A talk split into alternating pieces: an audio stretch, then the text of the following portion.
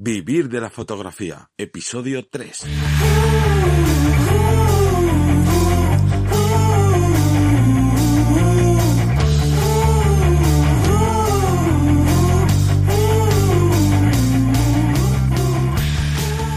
Bienvenidos al podcast que te enseña a vivir de tu pasión a vivir de la fotografía. En este caso hoy tenemos un tema bastante controvertido, ¿no?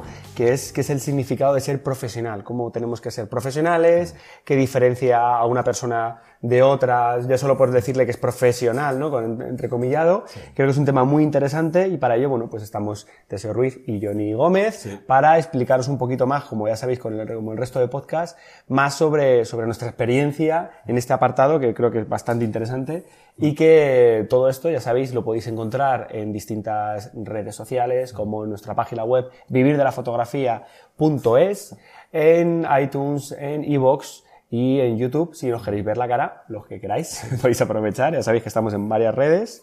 Y, y nada, yo creo que es, es importante el tema de hoy porque, como digo, está un poco enrevesado, ¿no? Hay mucha gente que no sabe si es profesional, si no, si realmente, no sé, cuéntanos un poco hay, ahí. Hay incluso eso, ¿no? Discusiones. ¿Qué es ser profesional? ¿Es el que cobra? ¿Es el que es bueno? ¿Es el que es malo? Hay un poco batiburrillo y os vamos a dar nuestra opinión. Y empecemos por los distintos puntos que tiene este tema. El primero y fundamental es diferenciar entre fotógrafo profesional a un fotógrafo amateur, pero ojo, no significa amateur de técnica o de resultado, sino el que realmente no se considera un trabajador de la fotografía. Por ejemplo, vuestro amigo del alma, vuestro primo, el que sea, que pues da una vuelta por todo el mundo, o se va de viaje a Islandia, trae unas fotos espectaculares, porque bueno, su hobby es hacer fotografía de paisaje, y sin embargo tú, pues a lo mejor haces fotografía de paisaje y tampoco dicen tanto, eh, las, las vendes, o, pero no tiene tal, y oye, ¿por qué tú, en este caso, eh, sacas un partido económico y el otro no, no? ¿Qué diferencia hay? Que hay bastante controversia en este caso de eh, la posibilidad, ¿no? ¿Qué diferencia habría entre alguien que hace un buen trabajo y, o un mal trabajo? Pues el dinero. Ahí está, la fundamental. O sea, realmente, de primeras, primer pensamiento es, ser profesional significa cobrar por ello. Puedes tener un resultado espectacular, puedes tener un resultado mediocre, cumplidor, que cumples con los resultados que buscas, vale. Pero realmente el ser profesional, la primera pauta a nivel eh, de, de la vista, de la gente que, no- que nos ve, sería el cobrar por ello. Ahora veremos el resto de pautas.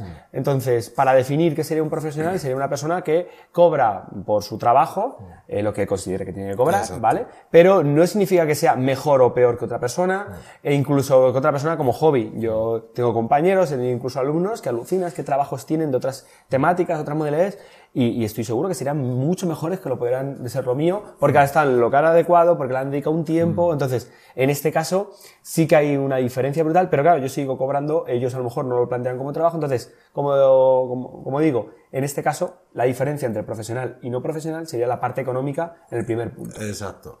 Vale, un segundo punto que sería el equipo. Cuanto más caro, mm, más profesional soy. Cuéntanos ahí qué, qué- Pues- qué podríamos aportar. Pues que es un, un error bastante habitual. El- suele pasar que la gente va por la calle, ve a alguien, por ejemplo, con una cámara muy gorda, muy grande, y piensa de, puf, ese tiene que hacer muy buenas fotos.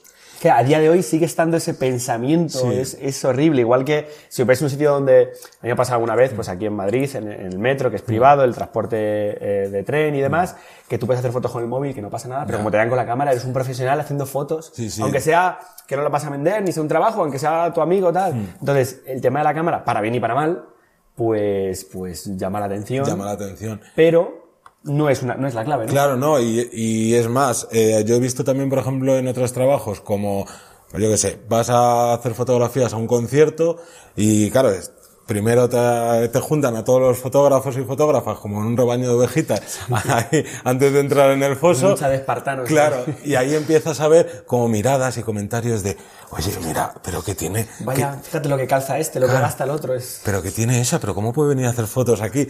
Y por desgracia es, es algo bastante habitual, hasta dentro de profesionales, el estar como midiéndose de... Sí. Pero luego, tú ves los resultados Ah, y alucinas. O sea, yo tengo compañeros, incluso en nocturnas, que trabajan con cámaras de gama media-baja, que no aguantan muy bien la ISO, por ejemplo, pero luego tiene un tratamiento de ISO eh, por edición súper chulo, o incluso el ruido lo implementan como propio estilo. O sea, Claro. es darle vueltas a ese defecto, convertirlo en cierta virtud, entre comillas. Y, joder, pues realmente sí que es cierto que tener mejor equipo te da ciertas posibilidades para capturar ayuda, también depende de qué técnica. Hay, eh, hay algunas técnicas en concreto que requieren un equipo en concreto. Si vas a hacer fotografía macro y no tienes objetivo macro, pues sí, lo puedes invertir, puedes poner unos carriles, puedes poner, bueno, puedes hacer un apaño, pero al fin y al cabo necesitarás al final pues una óptica macro, necesitarás un- algo que te pueda aumentar. Entonces, salvo excepciones, a nivel general, el equipo no te convierte más profesional. Más caro no más profesional. ¿Puede vender más? Sí. Es como pues el que va al trabajo y va con un traje normal o un traje de Armani o una marca conocida. Es un poco la fachada que tú puedas dar. Hay compañeros que les exigen trabajar con las mejores marcas de flashes, de cámara, de lo que sea.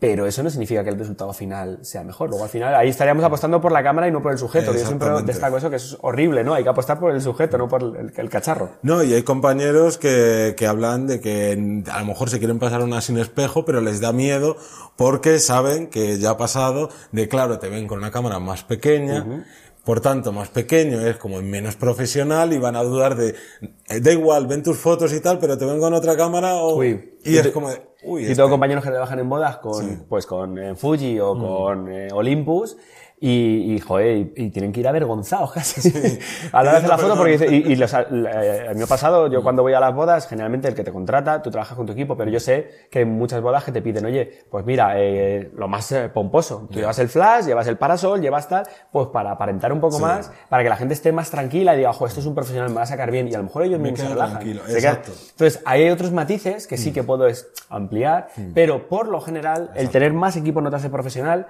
y es un error muy común, ¿no? Vale, quiero vivir de esto, ¿qué hago? Pues me compro la última cámara con los últimos objetivos que me han dicho que son muy buenos y a tirar, no, invierte en formación, que te va a hacer falta, Claro. invierte en tiempo, ¿para qué te vale gastarte un dineral si luego, por ejemplo, no tienes tiempo porque estás trabajando de otra cosa, echando horas extra para pagarlo? Bueno, todo ese matiz, ya hablaremos de ello Sí, sobre el equipo, no me quiero enrollar. Pero bueno, pues ya es la segunda pauta, ¿no? A la hora de ser profesional, que no es necesario un equipo caro, Claro. es necesario un equipo funcional. Hay que saber, saber sacarle el partido a la cámara, ¿no? Sí, que eso también pasa muchas veces, sin entrar en, en otros debates, Sí. pero él, me voy a comprar esta cámara, sin eh, plantearnos ni siquiera si necesitamos ese cambio o si hay un cambio real de ese modelo a otro. No, y, y que es un capricho, o sea, caprichos daros los que queráis, los que podáis. Exacto. los que podáis. Pero, por ejemplo, a mí me da mucho la atención a la gente que cambia mucho de cámara, lo que dices, o cambia de un sistema completamente a otro. ¿Cuál es el problema de eso? Yo eh, tardo un mes en hacerme una cámara. ¿Por qué? Porque tengo que saber cuál es la ISO más alta respecto a la edición que puede soportar el ruido y que a mí me va a hacer daño ese ruido. Tengo que saber cuál es la velocidad de trepidación, que no es ese pulso. Si yo tengo, si tengo el front focus, el back focus de cada uno de mis objetivos en el, co- en el cuerpo. O sea, hay que saber tanto de la cámara que te compras una cámara nueva y te tienes que tirar un mes haciendo pruebas todos los días. Sí. Ahí es cuando le sacas partido a la cámara, cuando Claro. realmente sabes lo que tienes y sabes qué hacer con ella. Entonces, bueno, que podéis que queréis cambiarlo, estupendo, pero no es una necesidad, ¿vale? Y sí, que nos regalen unas cámaras, que para eso estamos aquí, nosotros encantados. todo genial. bueno, y tercer punto en este caso sería eh, la clave del especialista como profesional. Sí. Háblanos un poco de ello. Pues tenemos como dos vertientes, ¿no? Tenemos la vertiente todoterreno, que es hago un poquito de todo, y hago, pero cuando decimos de todo, queremos decir absolutamente de todo. Pero lo hago bien porque uno se solapa con otra cosa. Claro, es que yo aquí quiero como separar dos cosas, ¿no? Vamos a hablar de el que hace todo tipo de trabajo y el que se especializa en un tipo de trabajo. Pero creo que no debemos confundirlo con como yo hago un estilo de trabajo, o sea, hago un tipo de trabajo específico, solo sé de esto. No, no, claro que no. Ahí hay una, una serie de variantes. Tú puedes ser especialista, eh, como en mi caso, en retrato, en viajes, en tal, vale, pero tú tienes unas especialidades, pero haces varias especialidades y no es solo hago esto y tal. Habrá gente que lo haga así, correcto, perfecto. Pero por lo general tienes que ser un poco más abierto porque referencias de un lado te van para otro y no sé, yo creo que aporta más. Por ejemplo, alguien que trabaje bien en bodegón o en macro, pues puede llegar perfectamente a un estudio porque al final ahí lo que estás trabajando es la luz constantemente. Entonces, te da igual que tu especialidad sea esta, que puedes llegar a otro trabajo y tú seguir teniendo tu estilo, tu, no toda tu profesionalidad, pero sabes hacerlo. Porque sí que hay gente que a lo mejor eh, se le da muy bien un trabajo, aunque luego no se, lo estoy liando un poco, pero a lo que voy es que hay gente que a lo mejor trabaja solo retrato y de repente le sale un trabajo que le gusta, que le motiva o que necesita pagar la factura De otra especialidad. de otra especialidad y ahí viene también un problema. De- Y que hacen un resultado mucho peor porque a lo mejor la especialización tan extrema les ha, Claro. les ha limitado un poco. Entonces, en este caso, la clave de ser un profesional sería convertirse dentro de las mm, posibilidades en, en un especialista. Pero repito, cuando hablamos de especialista es alguien que se le da bien hacer una de, los- de las pautas sin olvidar el resto, ¿vale? Sin centrarnos perfectamente en ella. Y luego viene dado un poco al último paso que sería eh, profesional es el que se comporta como un profesional. Esto que queda como redundante así un poco es el que yo si te estoy diciendo que te voy a entregar las fotografías en 15 días, tendré que entregarlas en 15 días. Yo te estoy diciendo que voy a entregarte eh, de las 300 fotografías que te hago, 300 buenas, cuando digo buenas son con el foco correcto, con la exposición igual, a mí es una cosa que me da mucho la atención con- cuando hacemos los one-to-one, las clases y demás, es un errorcillo de novato, es que cada, cada, cámara, cada foto tiene un balance de blancos distinto. Yo pongo el balance de blancos en automático y una me sale más frías, otras más cálidas, entro en un sitio, me cambian. Claro, no hay un pantón de colores que tú puedas trabajar de forma general, no hay un, un equilibrio de colores que sea general y no hay una exposición general, una foto sale más clara que otra, entonces es un jaleo. Y eso no te está demostrando en este caso que es profesional porque el cliente quería X fotos todas iguales, a menos que te lo pida, oye, mira, son siete estilismos, cada uno distinto. Quiere siete cosas distintas. Claro, entonces ahí hay un matiz bastante importante que es lo que tú ofrezcas tienes que cumplir eso o más. Si cumplimos más, ya hablaremos un día del tema de clientes, se te crea un cliente positivo, un cliente que eh, cuando supera las expectativas te va a llamar y te va a recomendar. El cliente estándar es el que te contrate, ya está. Y el que te supera las expectativas. Entonces, ahí estamos nosotros para ofrecer nuestra profesionalidad, cumplir lo que hemos hecho y además ofrecerle un plus, plus. para quedarnos con ese cliente y que vuelva a tirarnos. Pero repito, clientes, hablaremos más adelante. Entonces sería un poco como, como la idea, ¿no? También el profesional todoterreno. No sé si tú, además tú en tu caso, puedes hablar un poco de ello. Sí, no, a ver, yo por, tanto por lo que he vivido, pues más en mis inicios, que, que prácticamente, quitando, todo, ¿no? quitando que no he hecho nada de bodas, bautizos y comuniones. Debe ser el único fotógrafo a nivel mundial que no ha hecho eso, porque el tema del pasta todo el mundo se va en plan, Claro. eso deja dinero, es rápido y, y, bueno, Y pues debo ser de, eso- único, de ¿eh? te pongo en la lista. y me han ofrecido, pero eh, no he querido. Y lo que veo es también aquí como dos cosas, porque luego también, mm, si os acordáis del capítulo anterior que hicimos en el podcast, que hablábamos de las distintas etapas del fotógrafo, eh, puede pasar que haya eh, gente que hace unas fotografías muy buenas, pero que cuando tienen que trabajar cuando les encargan un trabajo, les pasa esto. Les pasa que, sí, sí, me encanta todo lo que he visto en tu portfolio, en tu Instagram, y ahora te contrato porque... mm, Para hacer otra cosa, No, incluso para hacer lo mismo, ¿no? Tú eres especialista en retrato o Sí. lo que muestras en tus redes sociales es retrato, pues yo tengo una tienda de ropa, quiero esto. ¿Y qué pasa? De repente tú ya tienes limitaciones. Porque cuando a ti te contratan, tú ya no es... tienes uno, no, no vale cualquier cosa, tienes unos márgenes, unas... Claro, tiene que ser un día, a lo mejor ese día la luz no es como a ti te encanta, Claro. o no trabajas, trabajas con, otro modelo, o trabajas con otra cosa, cosas que te sacan un poco de tu zona de confort. Exactamente. Y que claro, para tus proyectos es más fácil hacerlo, pero para el resto es más, Mm. más complicado. Y luego, en cuanto al tema de todoterreno, eh, en ningún momento queremos como dar una impresión que a veces pasa de si eres un fotógrafo todoterreno, que haces de todo, es como de también como un poco de, bueno, eh, mm, para nada, pero para ser un buen fotógrafo todoterreno, también tienes que tener conocimientos todoterreno. Ahí está, dentro, como decíamos antes, dentro de las especialidades, o sea, ser genérico, pero luego tener ciertas especialidades que aportan unas a otras. Claro. Entonces se compaginan. Exactamente. Yo, por ejemplo, una de las cosas por las que decidí no hacer bodas, de cuando las pocas veces que me, que me han venido a mí directamente, que nu- porque nunca he ido a buscarla, ha sido de, por una parte, no, no lo necesito y sobre todo por otra, yo no voy a hacer una, una boda sin haber estado en una boda ayudando a alguien. Ahí está. Porque eh, sé que a nivel de luz voy a saber eh, resolver cualquier duda, o sea, cualquier situación y tal, pero de primeras, Yo creo que la última boda que fui tenía eh, boda oficial, Sí. ¿no? No bodas de colegas así Sí. en mitad del bosque muy hippies y demás.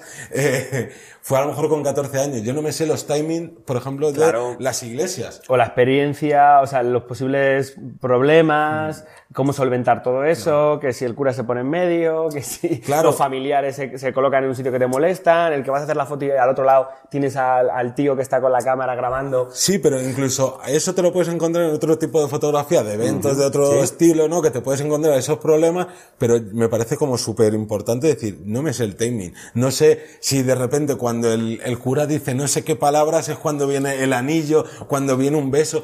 Claro, todo eso es la experiencia y como Claro. digo, es la experimentación hasta llegar a un cierto nivel, Mm. la especialización, perdón, que te va a llevar a, a eso, ¿no? Para manejar. No tienes que tener varias ramas dentro de la generalidad.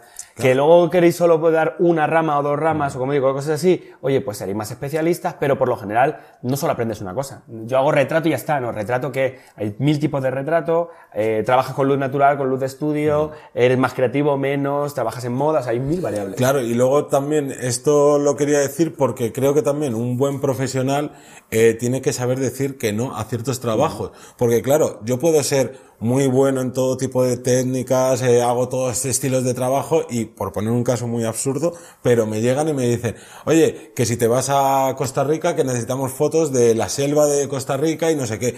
Y es como, yo puedo ser muy buen fotógrafo y resolver ese trabajo perfectamente, pero ¿y si no soporto los calores extremos? ¿Y si me dan miedo los bichos? Entonces, o lo, o lo o expones, Sí.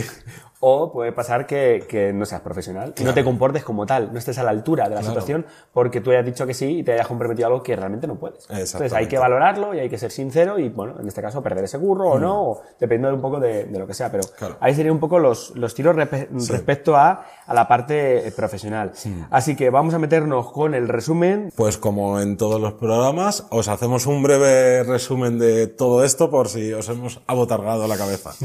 Primero de todo sería que la- realmente la eh, diferencia entre el profesional a nivel de trabajo y a la persona que le dedica mucho tiempo, a pasión y tal, únicamente es el cobrar o no cobrar de ello. O sea, cualquier fotógrafo que realmente le dedique seis, cuatro horas diarias, que haya estado varios años trabajando eso como hobby, puede ser un fotógrafo profesional. A nivel, ojo, repito, trabajo. O sea, que la única diferencia es venderte, pero con esto damos, rompemos una lanza a favor de la gente que, que tiene mucha experiencia y que a lo mejor se quiere lanzar, pero tiene miedo porque, bueno, no, no, si tú tienes la experiencia, tienes tu trabajo y tienes tal, puede ser un, un paso y, y tampoco hace falta ser súper, súper bueno para empezar. Hay que cumplir con las exigencias que te diga el cliente.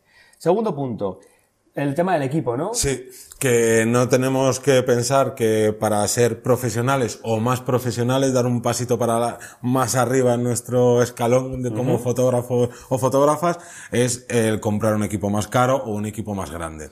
Realmente necesitas el equipo que te haga falta para esa situación y, y poco más.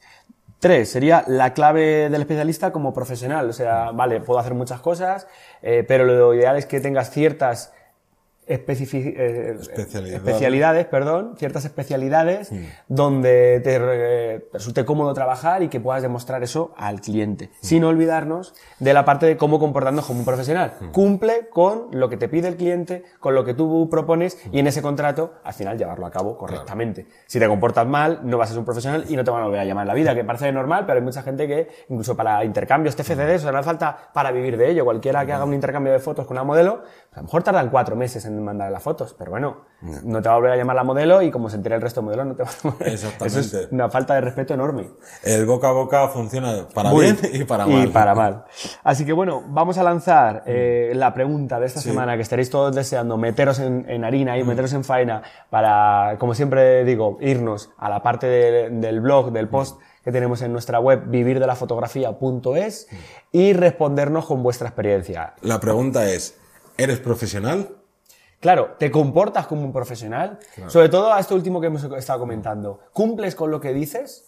Que me dices, no, bueno, sí, sí, yo cumplo con todo. Bueno, vamos a ver. Eh, alguna vez, has- todo el mundo somos humanos y podemos equivocarnos y alguna vez hemos tardado tres días más en entregar las fotos, hemos editado, o habéis hecho un trabajo donde no estabais preparados. A lo mejor habéis hecho unas fotografías que a lo mejor luego no habéis cumplido con el resultado que era, pues una nitidez tal, o capturar ese momento, o pues oye, comentárnoslo, sí, no, me pasó esto, me pasó lo otro, como digo, todas esas experiencias eh, nos ha pasado a todos, a todos. Yo voy a estar aquí, podríamos estar aquí horas contando batallitas, que no es, no es plan, pero sí que eh, lo que quiero es destacaros y demostraros en este caso que, que hay una respuesta para esa pregunta y que estoy seguro que más de uno se lo va a pasar pipa viéndolo, viendo el resultado y viendo un poquito lo que va comentando conmigo todo, tanto en el, en el blog como lo que vayamos aquí, aquí hablando. Así que yo creo que poco más. Sí. Antes de despedirnos, hablaros un pelín de las redes. Bueno, antes de las redes, miento, miento. Tenemos la sorpresa. Ah, Que así no se nos pasa. Sí. Tenemos en nuestra web, eh, que lo vamos a ir contando así poquito a poquito, Sí. un link escondido eh, en nuestra web vivirdelafotografía.es, un link escondido con material extra que si sois de los que gusta, como digo, bichear, meteros, explorar, hacer vuestros apuntes, o leer, releer, tal, hay por ahí escondido algo que lo dejamos dejado por ahí, Sí, ¿no? ¿Qué, qué será? ¿Puedes dar alguna pista? Eh, va- vamos a dejar que de momento, como vamos a lanzar estos podcasts primeros así de golpe y vamos a ver un poco el feedback, pero es material extra que os va a servir para ampliar estos conocimientos que os vamos dando y recordar que esto solo es hasta Hasta el 1 de enero. el 1 de enero del 2019 y que luego no vais a tener ninguna otra manera de conseguir este material extra. O sea, yo es una excusa perfecta para empezar antes del año, empezar con, con digo, ese material extra y, y mentalizaos de que el año 2019 os, os vais a meter de cabeza. Exacto. Esto, esto es como un curso y habéis empezado, queréis o no. Sí, Así ¿no? que- en este caso nosotros estamos aquí como apoyo, ¿vale? Siempre hay días peores, días mejores, eh, trabajos que funcionan mejor o peor, pero en este caso aquí ten- tenéis un apoyo para poder seguir y, como digo, no perder el tiempo, que es fundamental, que vale, vale muchísimo vuestro tiempo. Y, y poco más, no nos enrollamos más, vale mucho su tiempo, así que nos vemos en el próximo podcast, próxima semana con otro tema fundamental. Poquito a poquito vamos trabajando, pero vamos avanzando de una forma fuerte y consolidada. Nos vemos en el próximo vídeo, un saludo, chao, Adiós. hasta luego.